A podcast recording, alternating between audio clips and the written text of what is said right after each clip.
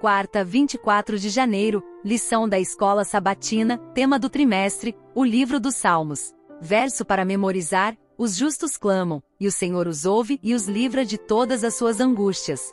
Salmos capítulo 34, versículo 17. Vamos orar.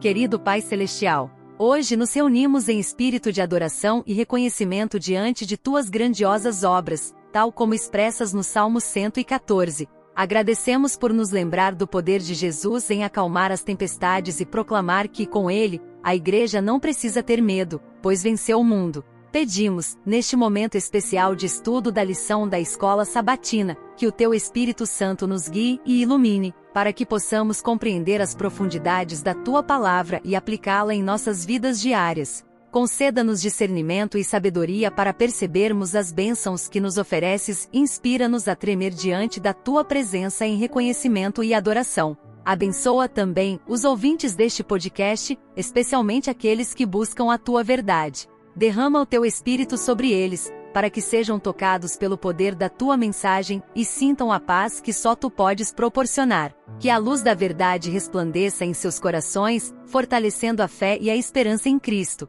Agradecemos por tua constante presença e amor incondicional. Em nome de Jesus, amém.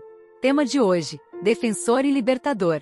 Ouça 1 Coríntios capítulo 10, versículos 1 ao 4. Ora, irmãos, não quero que ignoreis que nossos pais estiveram todos debaixo da nuvem, e todos passaram pelo mar, e todos foram batizados em Moisés, na nuvem e no mar, e todos comeram de um mesmo manjar espiritual, e beberam todos de uma mesma bebida espiritual, porque bebiam da pedra espiritual que os seguia, e a pedra era Cristo. Pergunta 5. Como Paulo descreve a história do Êxodo? Que lição espiritual ele procura ensinar? Ouça Salmos capítulo 114. Quando Israel saiu do Egito, e a casa de Jacó, de um povo bárbaro, Judá ficou sendo o seu santuário, e Israel, o seu domínio. O mar viu isto e fugiu, o Jordão tornou atrás. Os montes saltaram como carneiros, e os outeiros, como cordeiros que tiveste, ó mar, que fugiste, e tu, ó Jordão, que tornaste atrás. E vós, montes, que saltastes como carneiros, e vós, outeiros, como cordeiros. Treme, terra, na presença do Senhor, na presença do Deus de Jacó, o qual converteu o rochedo em lago de águas, e um seixo em manancial.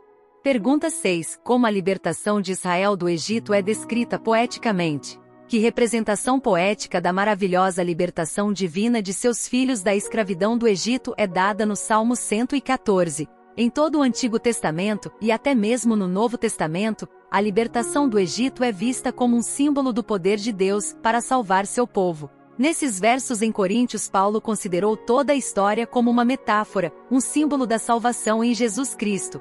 O Salmo 114 também descreve como Deus, Criador e soberano sobre os poderes da natureza, salvou seu povo no Êxodo. O mar, o rio Jordão, as montanhas e colinas representam poeticamente os poderes naturais e humanos que se opõem a Israel em seu caminho para a terra prometida. Deus, porém, é soberano sobre todos eles. De fato, para muitos dos filhos de Deus em todos os tempos, em todos os lugares, o caminho para Jerusalém celestial está repleto de perigos. Os salmos os encorajam a olhar além das colinas em direção ao Criador do céu e da terra.